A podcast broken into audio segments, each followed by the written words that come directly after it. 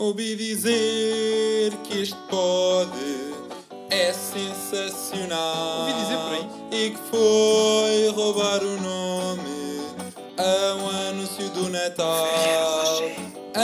Ambrósio Senhor. Na, na, na, na, na. Ambrósio Senhor. Ambrósio Senhor. Ambrósio Senhor. Olá malta! Bem-vindos aqui ao quinto episódio de Ambrósio Senhor, aqui com o vosso Ambrósio. Com o vosso Ambrósio. E já estou a fazer isto há 5 semanas. Epá, que espetáculo.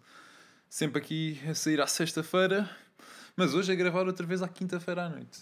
São 22h51. Ah, pois é, e com um teste amanhã, mas Ambrósio não para, não para. então, malta, como é que estamos esta semana? finalmente a desconfinar, estou mais feliz, já estou mais livre e pronto. E as coisas já estão melhor. O que, é que, o que é que eu descobri hoje? Eu hoje descobri uma cena. Descobri que o Jason Hurl, ou seja, a persona o, o ator que fazia a personagem do, do Jackson Stewart na Ana Montana, ou seja, o irmão da Miley, ele tinha 29 anos Uh, em 2006, que foi a data, foi, foi o ano em que foi lançada a Ana Montana, e fazia de uma personagem com 16. Enquanto que a Miley Cyrus tinha 14 anos e fazia de uma personagem com 15. Portanto, enquanto que na série eles tinham apenas um ano de diferença, eles na realidade tinham 15. Pá, se não me faltou a matemática agora. Pá, mas eu penso que é isso, 15 anos. E eu fiquei, epá, como é assim? É que não se nota nada, porque o Jason Hurl, epá, o primeiro era o meu personagem preferido da Ana Montana, o Jackson, que era o mais engraçado. E, e depois também se nota um bocado na, na maturidade que ele tinha, porque ele era, para mim, era o melhor ator que estava ali, era o mais engraçado. Mas fogo, 29 anos. Então quer dizer, quando a Ana Montana acabou, ele já tinha 30 e tal, 30 e poucos. É pá, fogo. Ahm, mas é, este foi o meu fun fact do dia que eu descobri hoje e fiquei porque estava no YouTube a procurar eh, Best Moments Jackson Stewart Ana Montana. Foi engraçado. Foi naqueles momentos.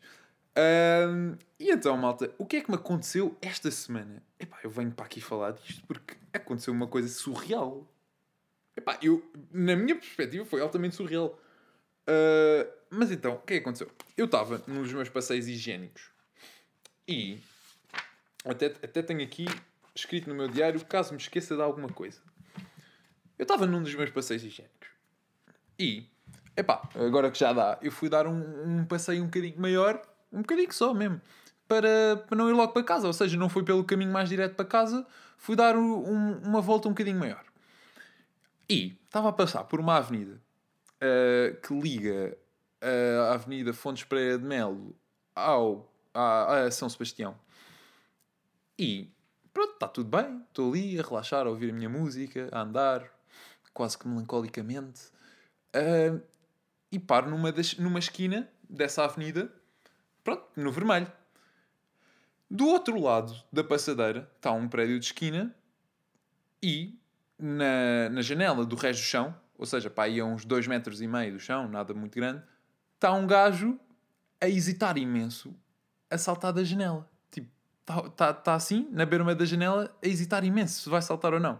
E eu quando vi aquilo até achei aquilo um bocado bizarro. Epá, achei graça. Tipo, eu vi para aquilo, tipo, o que é que está a passar? Ah, então assim que o sinal da passadeira ficou verde, eu passei e cheguei-me ao pé dele Uh, por acaso, sem hesitação, cheguei só ao pé dele e perguntei: está tudo bem? E que aí, quando ele se vira para mim, eu percebo que ele tem a boca completamente em sangue e que aquela hesitação era de pânico. E eu penso: ok, alguma coisa não está bem aqui. Não está bem aqui. Então, epá, ele, ele acaba por saltar da janela, apesar da sua hesitação, e vem para o pé de mim. Tipo, eu, eu pergunto: eu vejo a boca dele, ele a cuspir sangue. Tipo, "Ah, mano, está tudo bem, toma aí, liga logo ao 112 para, o gajo chamar. E o gajo chama, e nisto eu vou começando a perceber a história. Ou seja, o que lhe tinha acontecido é que ele vivia nesse hostel, que era um hostel num prédio de esquina no, no resto chão, e tinham entrado um, um grupo de gajos na- no quarto dele e tinham-lhe começado a dar murros. E violência, a sério, e tinham-lhe deixado naque- a, a boca dele naquele estado.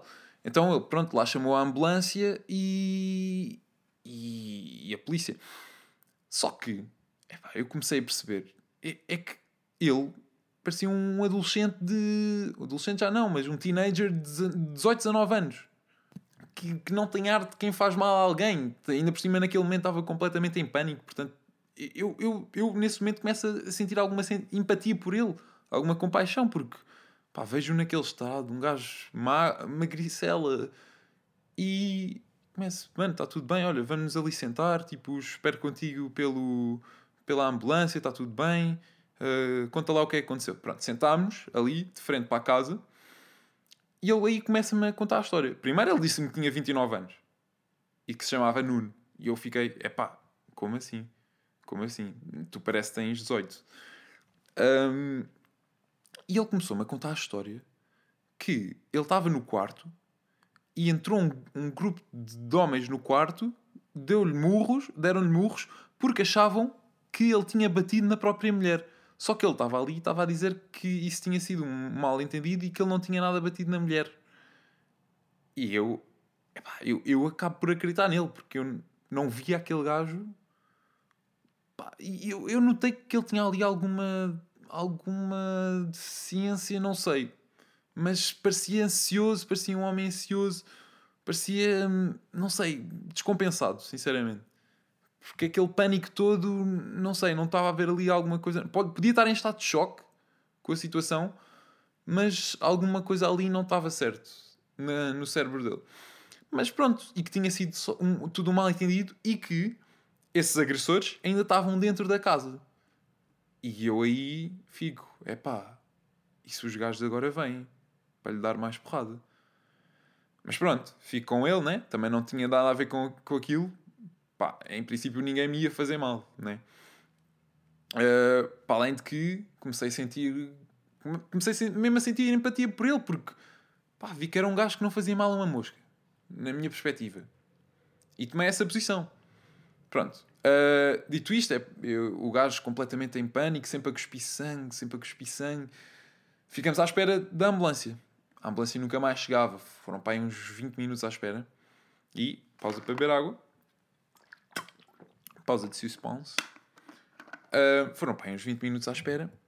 E nisto, eu tô, tô, ele está sentado, eu estou de cócoras, tipo, a ajudá-lo, tipo, vá, vai ficar tudo bem, tipo, chega a ambulância, depois denuncias isto à polícia, dizes quem é que te agrediu, uh, falas com a tua esposa, dizes que está tudo bem, coisa assim. Nisto, eu estou de frente para ele, vejo-o a virar a cara e vejo uma expressão de terror nos olhos dele. Mas terror é sério.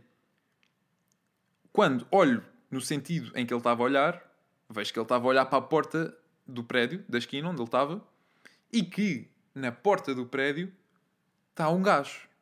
Ou seja, o gajo que o agrediu.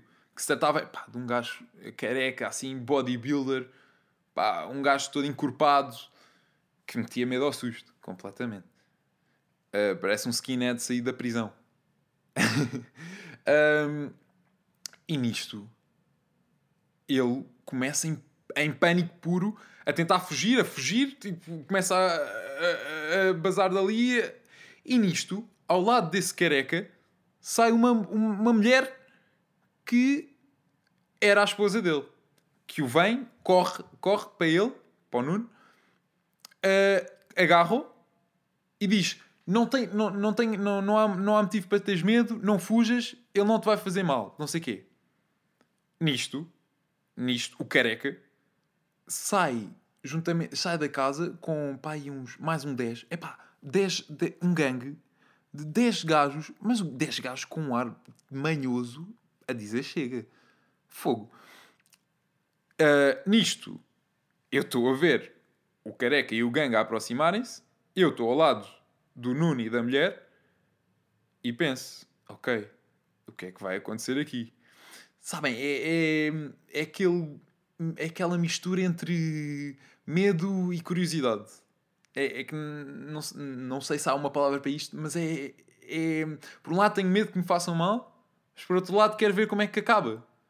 Quer, quer saber se, se, se aconteceu mesmo o- a agressão. O que, o, que, o, que é que tá, o que é que se está a passar aqui? Porque eu só ouvi um lado da história. E um lado de uma pessoa que está em- completamente em pânico e, e que se notava um bocado que era descompensada. Hum, e, e nisto, pronto, eu estou ao lado do Nuno e da mulher, ah, que ainda o está a agarrar e está a tentar acalmá-lo e a dizer: Não vais fugir, não é preciso fugir, não sei o quê. Isto no meio da estrada, de uma avenida. Também. É fogo. Ah, e pronto, vejo o careca a aproximar-se com o gangue. Quando o careca se começa a aproximar, começa a aproximar-se a dizer: Não fujas, não fujas, não fujas, não, não vais fugir, anda cá, tenho de falar contigo. E nisto, quando ele, quando, quando ele realmente se aproxima de nós, eu digo: Olha lá, mano, tipo, calma lá, tipo, não é preciso, não é preciso eh, recorrer à violência, está tudo bem. Tipo, nisto, o careca vira-se para mim e eu: Epá, porra, pus a pata na poça, porra, vai ser agora. Ele vira-se para mim, aponta-me o dedo à cara e diz: Ninguém falou contigo. E eu pensei: Pronto, é agora que eu vou levar um banano. o gajo vira-se ah, novamente para o Nuno, não levei um banano, e diz: Eu nunca mais dirijo-te a palavra. Que até achei que foi um final um bocado à pita ah, para, para um gajo daquela estrutura. Estava mais à espera de um eu vou-te matar, ou assim. Mas não, foi. ah, ah, e tal. Nunca mais dirijo-te a palavra, ainda por cima com um erro gramatical, gramatical mas pronto. Ahm, e nunca mais dirijo-te a palavra, ah, não perdoo o que tu fizeste, mas, mas palavras assim de ódio. Mas notava-se que que ele já estava calmo e que, caso ele, ele fosse o verdadeiro agressor anteriormente, ele já não ia fazer nada. Epá, e nisto, eu estou ali no pânico, porque por um lado está o Nuno completamente em pânico a tentar sair do- dos braços da mulher dele. Eu ali completamente à toa. Eu, eu, eu, eu, até cheguei a perguntar a um dos gajos do gangue, tipo, o que é que se passou? Tipo, mas pá, não me responderam. Deviam achar que eh, eu não tinha nada a ver com isso. E não tinha. Ahm, mas pronto, e nisto chega a polícia.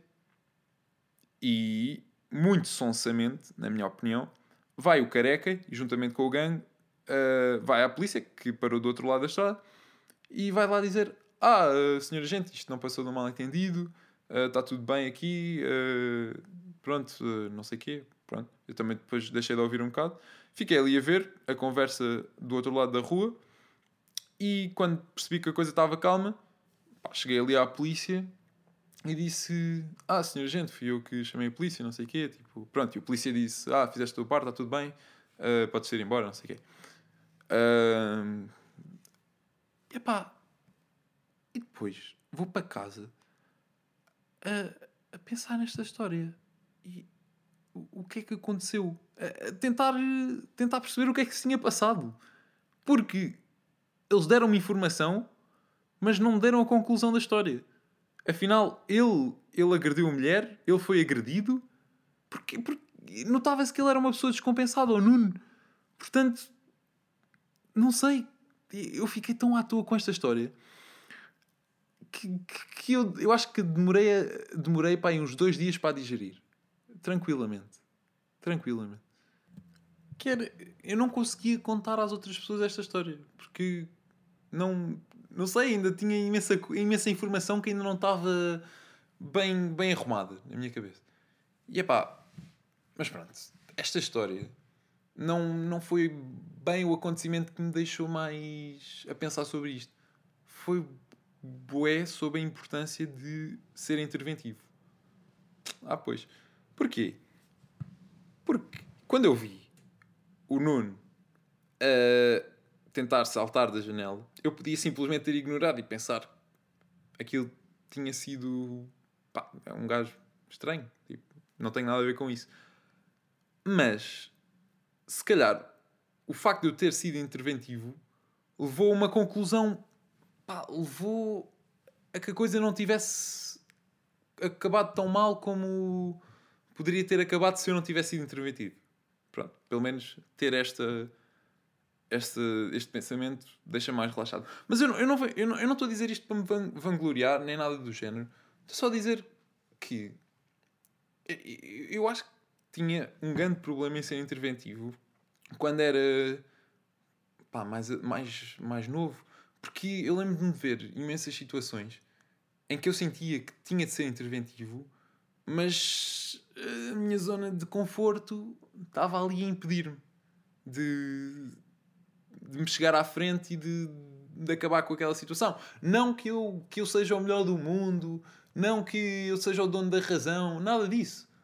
Mas é verdade, há situações, e, e uma que eu me lembro perfeitamente, que, por exemplo, uma vez eu estava num túnel e por acaso até estava a ser um túnel bastante movimentado e, e vi uns putos de 13 anos a serem assaltados.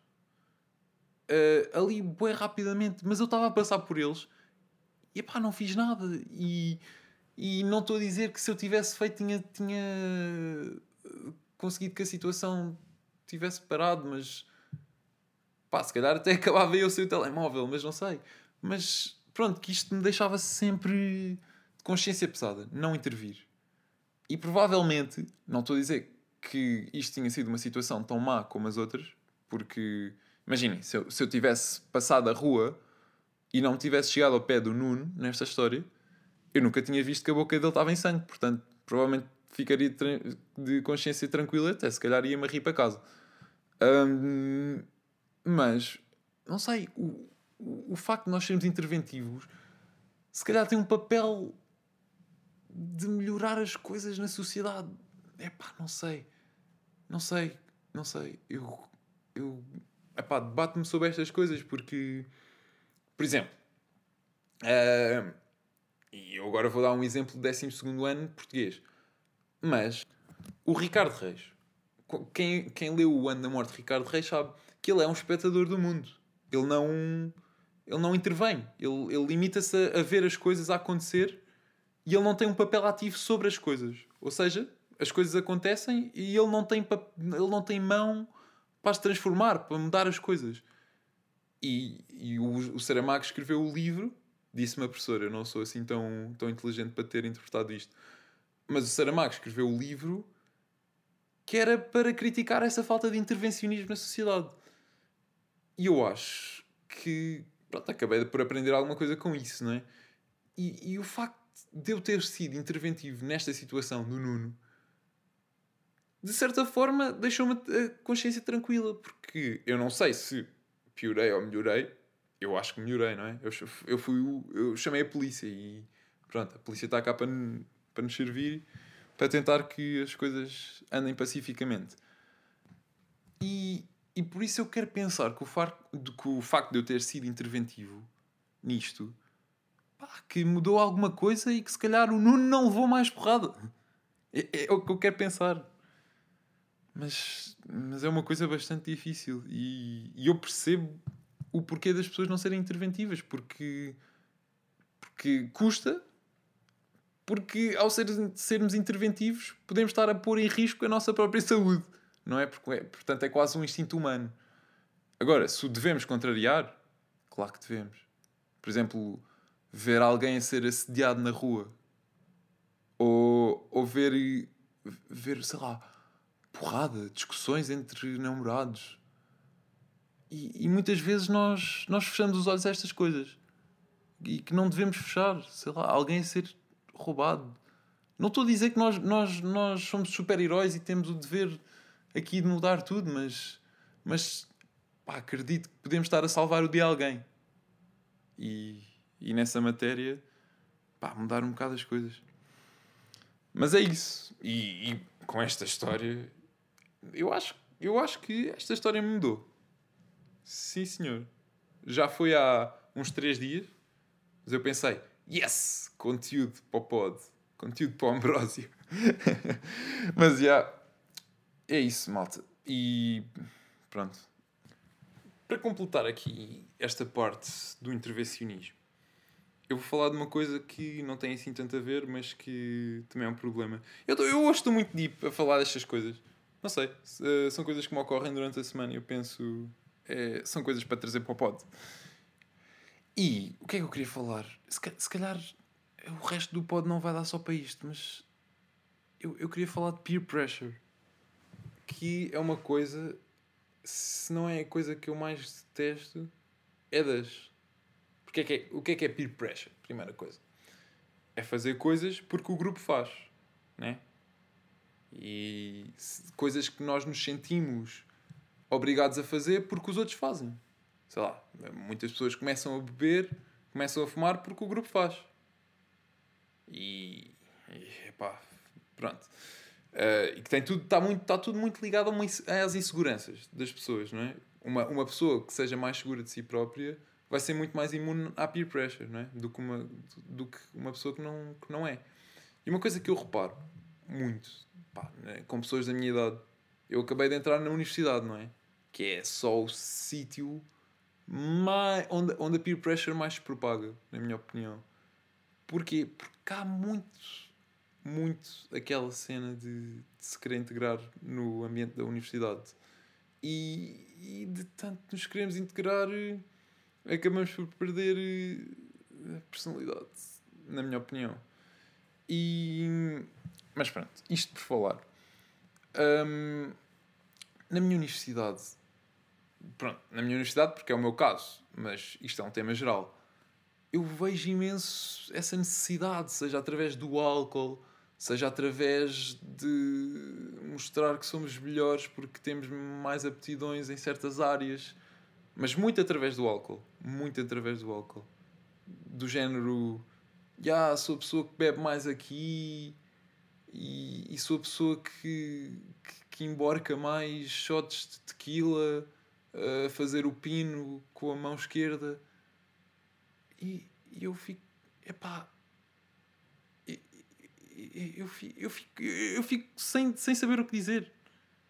Porque, não sei, se calhar as pessoas que são mais assim não têm esses óculos para ver. Peço desculpa, mas o quão ridículas são. Porque, porque estão, só, são, estão só a demonstrar a sua insegurança. E, e o que eu acho verdadeiramente é que essa condição que eles estão tão a ostentar, seja no caso do álcool, seja em tudo, é a maior parte das vezes falsa. Porque eu acho que uma pessoa que seja realmente uma coisa não precisa andar aos outros, andar por aí a dizer que, que é o melhor nisso, não é? E então na universidade pá, eu vejo imenso isto e é com o álcool, é, é com tudo. E eu percebo, eu percebo, eu, eu acabo por perceber porquê pá, a maior parte das pessoas na minha universidade não são de Lisboa, são de fora e acabam por uh, estar desejosos, completamente ansiosos por fazer, por fazer amigos. E até aí é bom, só que estão a mudar aquilo que elas são, estão, estão a fingir que são uma pessoa, são pessoas muito mais interessantes do que realmente são, só para agradar aos outros. E aí temos um grande problema, não é? E pronto, esta peer pressure que eu falo, epá, é uma coisa que quando eu começo a sentir que está a acontecer, que eu estou a começar a fazer coisas por peer pressure, é o momento em que eu decido sair. Porque eu olho para trás na minha vida e vi imensas cenas que eu fiz por peer pressure. Até, até realmente me distanciar das pessoas e, e, e arranjar pessoas em que eu, com quem eu podia ser eu mesmo em que por isso simplesmente não precisava, não, não existia essa peer pressure. Ou se calhar existia, mas não de uma forma tóxica. Porque acaba por existir eh, peer pressure que, que, que, acaba por ser eh, benéfica para nós. Sei lá, olha, por, por exemplo, no caso do intervencionismo. Se calhar eu não seria tão interventivo se não me tivesse estado com certas pessoas na minha vida. Mas falando da parte má, é, é, é o momento em que eu decido sair. Já, já houve festas em que eu percebi que o ambiente estava, que estava a sentir tanta peer pressure com pessoas com quem eu estava que eu acabei por bazar. Sinceramente, porque não me sentia confortável. E, e não é que eu não queira ajudar os outros, mas não sei, nessas situações eu prefiro sair dali E, e depois, obviamente, posso dizer às pessoas: olha, mano, acho que estávamos só a fazer isto porque estavas a ser influenciado pelos outros. Coisas assim. E é pá. E, e, e calma. E também não vamos confundir peer pressure com tudo. Porque quando parte do gosto próprio, quando parte-se por eh, vontade de experimentar, seja álcool, seja tabaco, seja o que for, quando parte por vontade própria e não por vontade de nos incluirmos num grupo, isso, isso na minha ótica é completamente tranquilo. Pronto, também depende do que é que é experimentar, não é? Mas para mim isso é completamente tranquilo, porque vai muito de encontro com a autodescoberta, que, que acho que toda a gente deve fazer, não é? Um, mas se for por peer pressure, eu, eu deixo aqui um apelo a todos os jovens que sofrem de peer pressure: não façam. Mais vale sozinho do que mal acompanhado.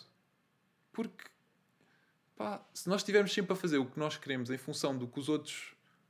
em função de, de agradar aos outros, pá, vamos nos esquecer de ser nós próprios e vamos ser infelizes. Mas isto já está muito Gustavo Santos. Mas, mas é pá, peer pressure é uma coisa que, que me deixa com os cabelos em pé. Eu sinto muito que neste podcast eu digo muitas expressões que não digo no, no dia a dia. Já há bocado disse pata na poça, agora disse cabelos em pé. Eu nunca disse isto na minha vida, mas estou a dizer aqui. Olha, é peer pressure. não, não sei. Mas é isso, maltinho.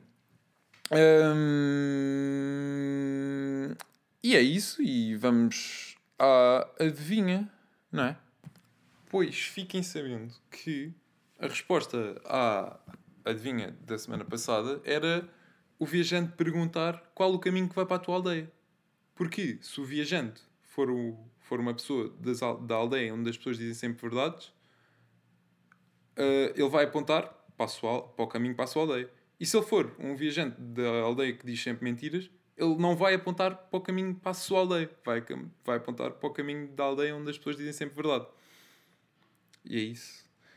E para esta semana, o que é a coisa que está sempre dentro de nós e às vezes em cima e que se nos cercar completamente nos pode matar? Fica à espera da vossa resposta. E é isso, maltinha.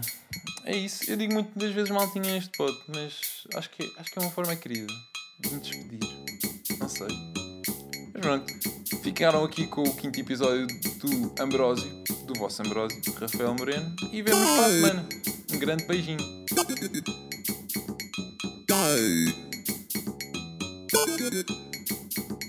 Good.